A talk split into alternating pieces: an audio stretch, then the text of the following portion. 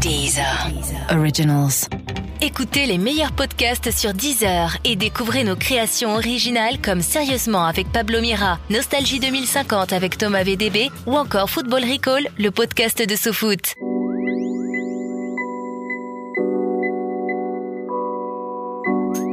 Bonjour, bonsoir à tous, c'est Mehdi Maizi. Dans ce tout premier épisode de Speakeasy, je reçois David Guetta, DJ mondialement connu, producteur aux succès internationaux et roi de ce qu'on a appelé l'EDM.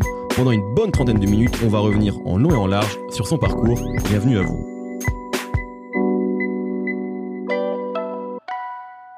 Merci d'être là déjà. Bah écoute, c'est moi, c'est un plaisir. On, on est content. Euh, je voulais euh, j'ai envie de parler de plein de choses avec toi. Euh, tu as une, évidemment une carrière extrêmement, extrêmement riche. Euh, juste commencer sur une anecdote. J'étais à Marseille il y a pas longtemps Mhm.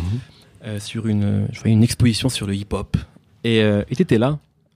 il y avait il y avait une photo où on te voyait. C'est une sorte de bloc party. Je sais plus exactement laquelle, mais t'étais là et c'est vrai qu'il y a peut-être quelque chose que beaucoup de gens ne savent pas forcément, c'est que t'as commencé euh, via le hip-hop. C'est quelque chose qu'on. Enfin, Aujourd'hui, t'invites beaucoup de rappeurs depuis longtemps, mais c'est quelque chose qui est super cohérent quand on revient sur le début de ta carrière, notamment Nation Rap, etc. Est-ce que tu te souviens de ton le début de ton amour pour cette musique-là? Et je parle vraiment du, du hip-hop là pour le coup. Ah oui, alors je me souviens très très très bien. Euh, mais c'est marrant parce que je suis encore très très copain avec euh, tout- avec euh, non alors plus avec Cut Killer. Sydney je le je, je lui ai pas parlé depuis très longtemps mais euh, mais euh, les DJ qui sont quand même assez actifs encore aujourd'hui LBR Cut tout ça c'est c'est Cut tout ça c'est c'est des copains. Et euh, parce qu'on on est un peu de cette même époque. Cut il est arrivé juste après moi euh, et puis on était tous euh, les disciples de Dynasty, quoi. En fait, euh, moi j'allais dans une soirée qui s'appelait chez Roger Boîte Funk euh, et c'était euh, c'était mon dieu, quoi. Je, juste euh, tout le monde dansait partout et moi juste j'étais devant les platines et je le regardais travailler. Waouh. Ce qu'on dit, c'est qu'effectivement à l'époque, Dynasty il a vraiment presque inventé une manière de, de mixer. En fait, toi aussi, pour toi, c'était c'était un choc euh, Dynasty? Ah, c'était un choc énorme, énorme, énorme. Et, et je rentrais chez moi et tous les jours je m'entraînais pour pour euh, scratcher comme lui. Pour c'est génial. Mais euh, euh, il y a eu il y a eu pas mal de gens qui ont, qui ont compté après à l'international. Mais disons que euh, en France ça a été euh, il y avait lui un DJ américain qui s'appelait Cash Money Bien sûr. qui étaient les deux DJ qui qui ont Qui techniquement qui, qui m'ont influencé euh, techniquement et même musicalement parce que c'est vrai que euh, moi j'étais très funk et euh, là on parle vraiment là on remonte loin hein. Mais c'est ça. on, va revenir jusqu'à l'actualité. j'étais très funk mais euh, mais euh, avec Dynasty ça m'a donné envie d'écouter de la soul euh, euh, d'aller encore plus loin dans le temps Euh, et euh, mais après avant même d'être dans cette époque là euh, ce, qui, est assez fou, c'est marrant parce que quand j'entends les trucs de Bruno Mars et tout ça, bon, euh, c'est ce que je jouais quand j'avais 14 ans, euh, 15 ans et j'étais déjà DJ, je faisais des fêtes dans mon école. Et justement, euh, avant de, de, de venir ici, je, je revoyais pardon, le clip de Nation Rap. Et je réécoutais ce morceau que j'avais pas écouté depuis un moment. Et en fait, on se rend compte que, alors c'est un morceau rap, mais pas que. Il y avait déjà finalement cette euh, euh, fusion et cette tendance Ouais, assez électronique. Il y avait ce, drôle, pi- c'est il y a ce drôle. piano-là. Il y a un piano très qui est chaud, house. très house. Ouais, ouais. Et, et finalement, euh, cette fusion que tu as vraiment popularisée avec euh, One Love, qui a été un peu le tournant de électro-urbaine, en fait, c'est même le début du, du hip-hop. Africa Bambata, les samples de Kraftwerk. Absolument, En fait, absolument. tu as toujours eu ce truc-là, toi, en toi, ce Absolument, mélange-là. Absolument. Mais d'ailleurs, alors, le, alors là, on remonte encore plus loin. Ouais, c'est une, vraie émission de musique, là, dis donc. Alors, on, on, on essaye, non Euh, si on remonte encore plus loin, le tout début du hip-hop que, euh, que, que j'ai, j'ai, j'ai connu, j'ai, j'ai la chance d'avoir, alors là j'étais très très jeune, mais j'étais déjà à fond dans la musique, et j'ai la chance d'avoir été le témoin de la naissance du hip-hop et de la naissance de la house. Euh, donc c'est quand même assez extraordinaire. Euh, et, et au tout début du hip-hop, le hip-hop c'était euh, c'était électro. Euh, et, et, et bon, il y avait des. Y a, alors le tout début, début, début, c'était disco. C'était les samples de disco et puis euh, euh, ils prenaient les breaks des disques et puis les, les ils les répétaient et, euh, et puis il y avait des, des MC qui étaient en fait des animateurs de soirée qui, qui, qui, qui improvisaient dessus. Mais après très vite, il y a un producteur euh, très important euh, qui s'appelle Arthur Baker, euh, que je vois toujours d'ailleurs. Euh, euh, c'est tr- très marrant, il vient souvent me voir à Ibiza, euh, qui a commencé à utiliser la 808 et, et euh, Donc une boîte à rythme pour info pour ceux qui ne ouais, pas. une, une- 808. une boîte à rythme euh, vraiment mythique et qui est toujours utilisée aujourd'hui alors qu'elle a été créée dans les années 80 et toute la base de, de tout ce que vous entendez dans le hip-hop euh, en fait c'est- basé sur les sons de, de cette boîte à rythme. Euh, et lui c'était le premier qui l'avait utilisé de cette manière. Et il y avait effectivement bah, Africa Bambata euh, et, et, et il y avait en fait des mélanges avec on parle de Kraftwerk parce que effectivement dans, dans les disques d'Africa Bambata ils samplaient des ils samplaient des trucs d'électro et et, et, euh, il y a eu euh, toute une période où euh, l'électro et le hip-hop c'était ensemble parce que de toute façon c'était de la musique de danse et euh, et après il y a eu toute une autre période où ça on était presque opposés et alors moi c'était compliqué pour moi parce que comme j'ai toujours aimé les deux euh, c'était un peu j'étais un peu un traître Ouais. et, et, et des deux côtés.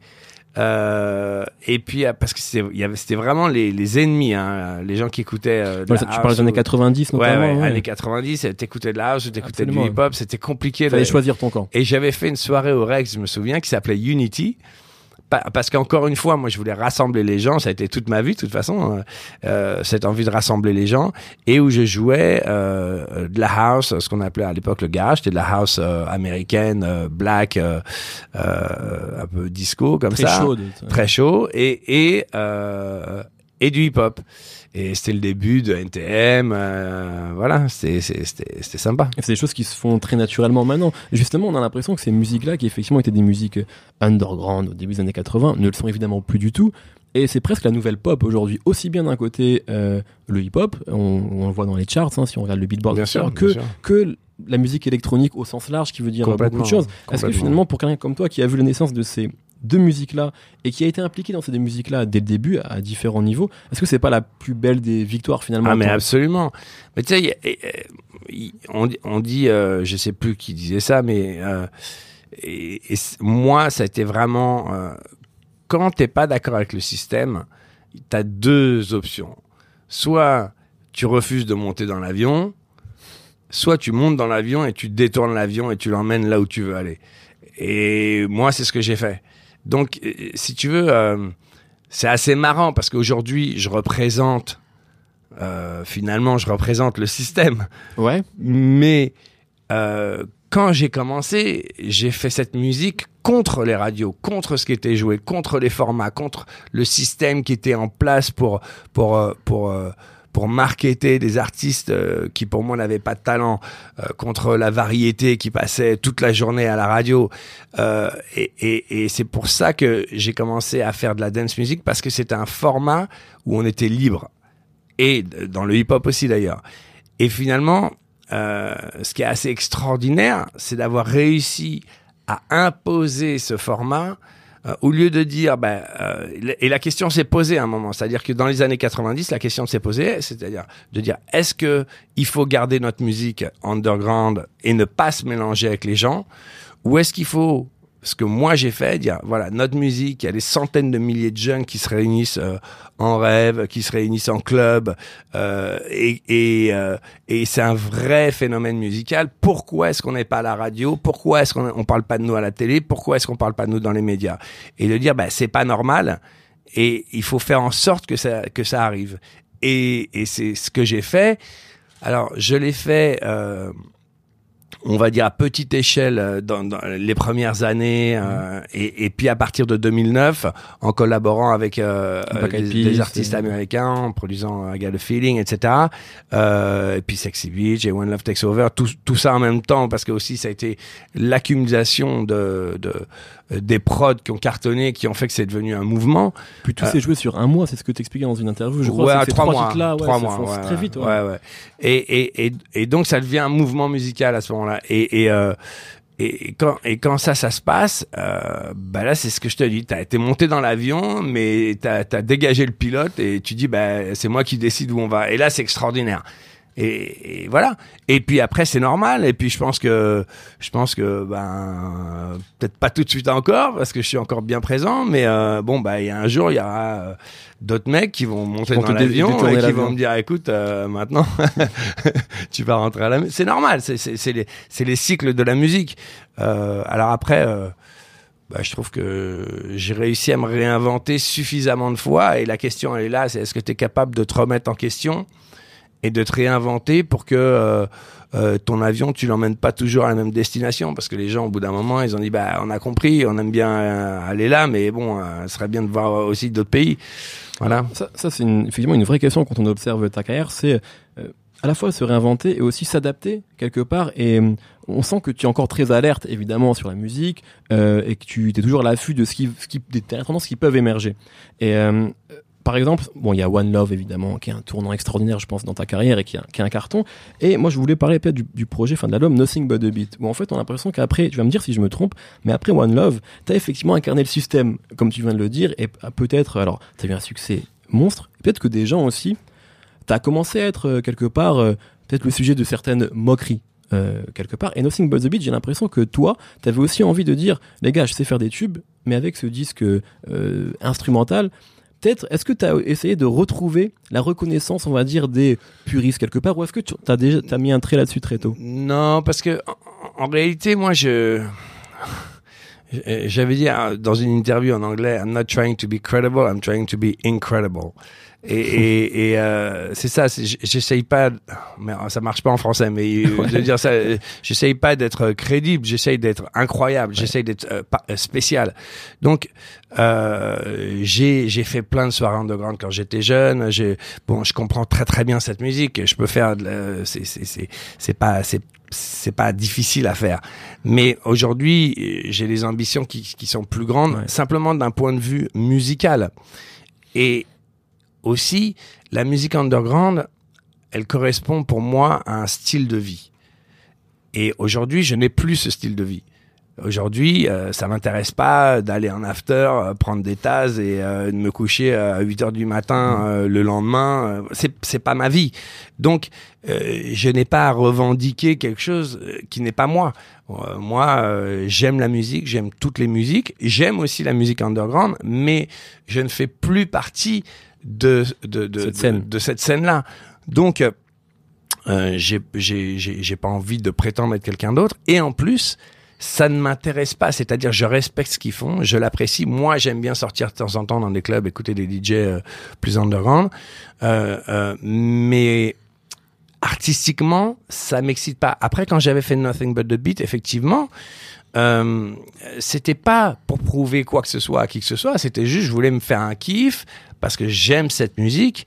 Euh, ou même euh, il y a un an, j'ai fait un morceau qui s'appelle Pélican, euh, bon, qui était un morceau plutôt pointu que tout le monde a, a adoré dans cette scène-là.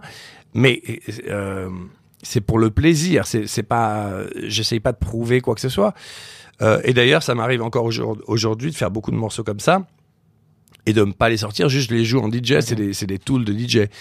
Mais, mais ce que je veux dire, c'est que je pense que l'important, c'est la sincérité. Euh, D'abord, qu'est-ce que c'est être un artiste? Être un artiste, c'est avoir un certain point de vue sur le monde sur, et, et- et d'avoir quelque chose à exprimer de particulier.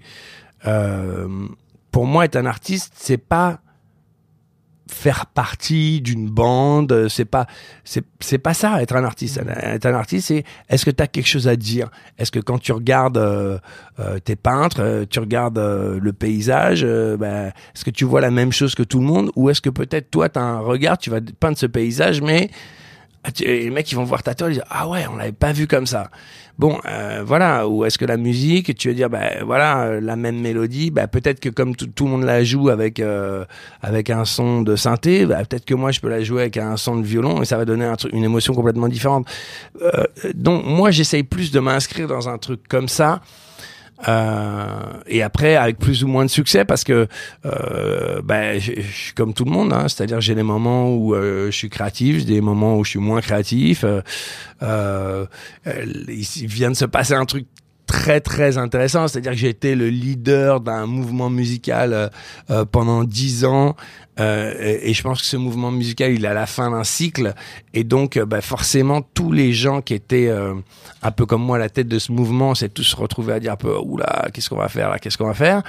Et puis... et puis je pense que ça y est, j'ai trouvé mon son là avec To You. Euh, j'ai vraiment, alors j'ai essayé, j'ai essayé plusieurs trucs différents parce que euh, en plus la prod c'est vraiment un truc ça s'apprend, c'est pas un truc tu vas dire bon ben euh, pour le maîtriser, euh, il- ça prend quand même un peu de temps. euh, euh, pour, pour- c'est assez facile de recopier quelque chose, mais mais mais mais pour maîtriser un style et et pour le faire d'une manière euh, originale et différente de tous les autres, c'est ça, ça prend du temps. Et et je, et, et- je pense que ben, il y a une espèce de période de transition qui était euh, qui était un petit peu compliquée pour moi. Euh, D'ailleurs, j'ai beaucoup de, de collègues qui, qui ont été un peu éjectés entre temps de, de, de la scène. Moi, j'ai la chance d'avoir tellement marqué mon époque que malgré tout, ben, en gros, euh, euh, au niveau international, euh, les bookings, ben, si tu veux remplir ta salle, t'as Calvin Harris, euh, t'as Chainsmoker, t'as David Guetta, ce seraient les trois plus euh, Plus gros, ouais. plus, plus gros. Et puis après, t'as as plein de nouveaux qui ont plein de talents, dont DJ Snake d'ailleurs qui est français. euh, et, Cocorico. et ouais, C'est super. bien. Euh, et, et, euh, et, et si- mais si tu veux, il fa- et c'était pas évident de trouver euh, le renouveau. Et je l'ai fait plusieurs fois dans ma carrière parce que par exemple, quand on, on parlait de Nothing But the Beat, euh, j'étais à fond dans les collaborations entre la musique urbaine Ouais. et, et la musique électro, ce qui était complètement nouveau. Et puis en même temps, je suis arrivé avec Titanium sur le même album qui était un- un- encore un truc d'aller dans indie pop. Qui est un Euh, morceau assez pointu aussi pour et- le coup, moi et- je trouve. et- hein. à, à l'époque, c'était pas du tout évident. Ouais. Et, et, et puis, il y a eu quand même des années de musique qui ont été inspirées par, par ce- cette euh, direction un peu indie pop, euh, euh, avec, euh, avec, le, avec le côté un peu euh, épique euh, euh, des, des, des accords, et voilà. Mais euh, euh, c'est- ce qu'il faut aussi comprendre, c'est que plus le temps passe, plus tu as fait de choses. Donc plus c'est difficile de te vrai. réinventer. Mhm. Voilà. Et mais je pense que là, franchement, avec To You, je pense que j'ai vraiment un un bounce qui, est- qui est un- je sais pas comment, un groove qui est assez nouveau, euh, une manière de produire qui est assez nouvelle, et, et, et en même temps, je suis retourné à mes sources. Euh, dans la manière de créer la musique, c'est-à-dire de, créer cet équilibre entre des moments avec une très très grosse émotion dans la musique, dans les paroles, et d'autres moments avec une énergie et, euh, un son assez pointu. Tu as parlé d'une notion, à mon avis, qui est très importante dans la musique, c'est l'excitation. Euh, tu as dit, voilà, ça, ça m'excite pas, ça, ça m'excite. Qu'est-ce qui t'excite aujourd'hui, toi, dans la musique? Mais en fait, je vais te dire, le vrai, vrai problème, c'est une super bonne question, parce que le vrai problème, c'est que euh, je suis excité à nouveau maintenant, mais Tu as eu une période de moins. j'ai eu une période parce que si tu veux, euh, c'est normal parce que quand tu es quand tu à la tête d'un d'un d'un truc, tu es le premier à le faire ou dans les premiers. Ouais. Donc au début, c'est hyper excitant et les autres ils sont pas encore excités parce qu'ils mettent un peu plus longtemps à comprendre ce qui se passe. Mais forcément en toute logique, eux ils- ils- à la fin, ils sont encore excités mais toi t'en as déjà marre et eux ils vont en avoir marre dans un an ou deux. Ouais. Et donc les deux ans à passer euh, ça a été compliqué parce que, euh, euh, si tu veux, comme je le disais au début, moi, je suis, je- je- j'ai fait partie de ce mouvement musical par défi des formats, par envie de liberté dans la création. Et on s'est retrouvé à un moment où euh, ce qu'on a appelé l'IDM, ça a cartonné tellement qu'on s'est retrouvé dans une musique qui était encore plus formatée que la pop. Donc euh, là, j'ai commencé vraiment à avoir un problème, c'est-à-dire que je me retrouvais des fois à jouer en festival et euh, euh, alors euh, bon, c'est un peu technique, mais euh, si tu veux, euh, il y, a, il y, il y a une certaine tonalité euh, qui est le euh, F, alors je sais plus, euh, fa mineur, hein, je, je sais plus comment on dit en français, euh, euh, qui était qui est là où la, le, le son de basse sonne le mieux, et, et donc tu te retrouvais avec euh, toute la nuit des mecs qui jouent des morceaux dans la même tonalité, avec le même tempo, avec le même type de son, parce qu'en plus, euh, on, était dans une période où euh, tout le monde découvrait les banques de sons et tout ça, et tout, tout le monde utilisait les mêmes. C'est-à-dire que moi, j'ai eu deux ans, hein, j'en pouvais plus, quoi. Hmm. Et, et, euh, et c'est pas très bon au niveau créatif d'être dans cet état d'esprit. Et puis, euh, et puis finalement, cette espèce d'explosion. Euh, et d'ailleurs, c'était, c'est quand c'est marrant parce que c'était il y a déjà deux ans, je pense. Euh, j'avais fait ce morceau qui s'appelait EDM is Dead Oui, tout à fait. et, et, euh, euh, et, et où dans les paroles euh, on dit ah, bon c'était génial on s'est bien amusé mais il nous faut autre chose là on n'en peut plus et euh, C'est marrant, je me permets de te couper, on a l'impression que c'est toujours finalement les, les héros d'un genre qui proclament euh, sa mort. Toi avec le DM, Nas dans le rap avait fait Hip Hop is Dead, il avait consacré un album entier, c'est un des plus grands, enfin pour les gens, un des plus grands Ouais. représentants du hip hop. C'est marrant finalement, à un moment c'est vous qui dites, bon, qui dites pardon, maintenant on passe à autre chose quoi. Bah oui, parce qu'il y a un moment, c'est ce que je te dis, tu, tu te dis là vraiment, on n'est plus dans la création, on est dans le dans l'exploitation commerciale pure et, et, et, et c'est chiant quoi. Hmm. Voilà. Euh, si tu veux, quand tu quand tu choisis un métier comme DJ, c'est parce que tu as envie de kiffer, d'être sur scène et de. Moi, j'ai toujours été dans une démarche euh, pas de star. Été dans une démarche de je viens sur scène m'éclater avec les gens. Et, euh, et, et à partir du moment où euh, j'ai commencé à plus ressentir ça, euh, il y avait un problème. Et j'ai commencé à rechercher, à faire des trucs, des expérimentations euh, au niveau prod. Et euh, ben, en passant par, euh, par plein de trucs différents, dont Hey Mama, qui a été une, une énorme réussite, puisque ça a été euh, euh, numéro un radio aux États-Unis. C'était un gros. On a fait un, Un milliard de vues sur YouTube. sur- voilà. Euh, et, et- mais j'allais un peu dans tous les sens. Et, et, et bon, je pense que ça fait partie du trajet que je, je me suis même peut-être un peu perdu pendant un moment. Et puis après, euh, c'est vrai aussi que je suis passé par mon divorce et que c'était pas, c'était pas, c'était pas top euh, pour être en pleine forme pour Mhm. faire de la musique. Euh, ou alors j'avais juste envie de faire des chansons qui étaient plus liées au texte et tout ça. Et alors qu'aujourd'hui, eh ben, tout le monde est très heureux et, je suis reparti dans une dynamique finalement dans laquelle j'ai toujours été de faire de la musique qui te donne du plaisir. Mais ça c'est super intéressant ce que tu viens de dire, parce que il y a beaucoup d'artistes qui nous disent, je suis beaucoup plus créatif quand je vais mal. Et on a l'impression que toi c'est l'inverse. Ah non, moi c'est l'inverse. c'est le bonheur qui te permet de créer en fait. Absolument, absolument. Parce que mo- moi, je me suis jamais non plus pris trop au sérieux. Euh, C'est-à-dire que moi, j'aime faire la fête, euh, j'aime partager, euh, j'aime amener les gens à se rencontrer, euh, que ce soit dans des collaborations musicales ou euh, sur, euh, sur la piste de danse. Euh, j'aime le partage, j'aime le bonheur, quoi. Et, c'est ça qui m'inspire, c'est d'essayer de faire des morceaux qui, finalement aident les gens à se rapprocher. Mais donc c'est plus dans un truc de, plaisir et de, bonheur, ouais. Il me reste quelques questions. euh, je, je crois que t'as une Ah, J'ai parlé beaucoup. Non mais moi j'aime ça, moi aussi je parle beaucoup, mais t'as dit quelque chose d'ailleurs, je sais plus comment on dit fa mineur euh, en, en français, et c'est très c'est important aussi parce que j'ai presque l'impression, un peu comme les Daft Punk d'ailleurs, que euh, on dit nul n'est prophète en son pays, vous êtes presque plus célèbre encore, même si vous êtes évidemment extrêmement connu en France, mais c'est peut-être encore plus fort là-bas, on le voit, hein, les plus grandes stars américaines veulent travailler avec toi, veulent travailler avec vous, c'est pareil pour les Daft Punk, il suffit de voir avec qui t'as collaboré, c'est impressionnant, non seulement sur tes albums, mais également sur ceux des autres, où t'as beaucoup Mhm. produit.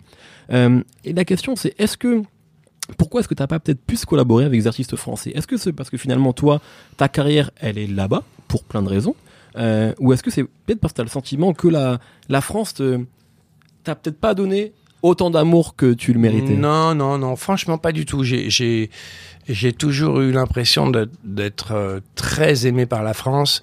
Euh, je pense qu'il y a une époque, il y a eu un, comme, comme pour tous les gens qui ont du succès euh, en. France, il y a- eu un peu une controverse, mais qui était plutôt un, un phénomène médiatique qu'un phénomène réel.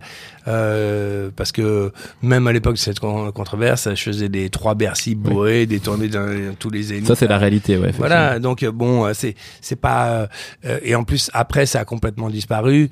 Euh, non, j'ai- pas j'ai pas ce sentiment. La, la seule raison qui fait que j'ai pas travailler avec des Français, c'est simplement euh, juste un problème de langue. C'est-à-dire que si tu fais un disque en français, ben, tu peux en vendre en France. Euh, si tu fais un disque en anglais, tu peux en vendre dans le monde entier. Ouais. Donc pourquoi euh, faire un disque en français quand tu as le choix? Mhm. Tu vois ce que je veux dire? Donc effectivement, un artiste français qui a pas le choix, euh, je comprends tout à fait.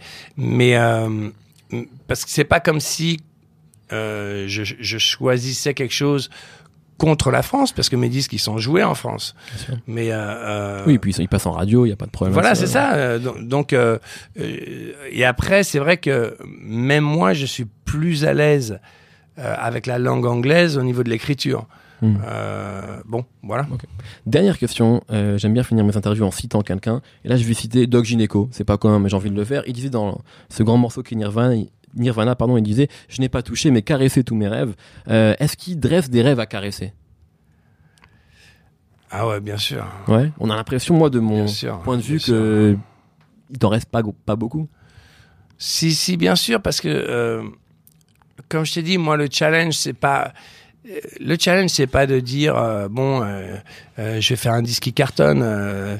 J'ai fait plus de numéro un que personne dans mon pays. J'ai fait I Got a Feeling, qui est un des, je crois, 10 ou 15 disques les plus vendus de l'histoire de la musique.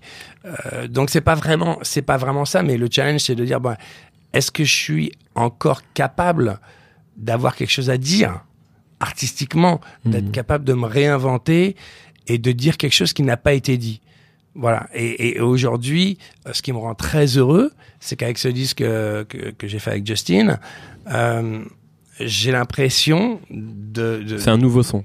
j'ai l'impression d'avoir créé quelque chose de nouveau et d'accessible parce qu'effectivement tout le monde peut créer des trucs nouveaux mais mais, mais des trucs nouveaux que, qui, qui sont capables de toucher euh, les gens euh, et, et, euh, et, et le grand public tout en touchant aussi des gens qui sont plus spé parce que euh, quand j'ai sorti To You j'ai euh, je sais pas euh, 50, 60 des plus gros DJ de la planète qui m'ont envoyé un, un message en me disant waouh c'est incroyable, Mhm. euh, bravo, c'est extraordinaire. Bon, ce qui est ce qui est quand même kiffant, tu vois. Euh, voilà, c'est mon plaisir aujourd'hui, il est là, mon excitation est là et, mon- et mes rêves ils sont ils sont là. Parfait. Merci beaucoup. Merci, c'était super. plaisir.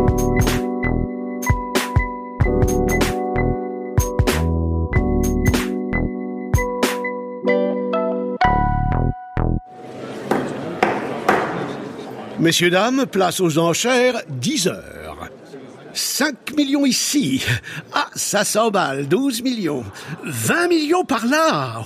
Oh, 31 millions. 39 millions ici. 43 millions pour madame. 43 millions une fois, 43 millions deux fois, 43 millions trois fois. Allez, c'est cadeau. Abonnez-vous à Deezer Premium Plus et profitez de plus de 43 millions de titres sans aucune contrainte, même sans réseau. Deezer, le streaming made in France.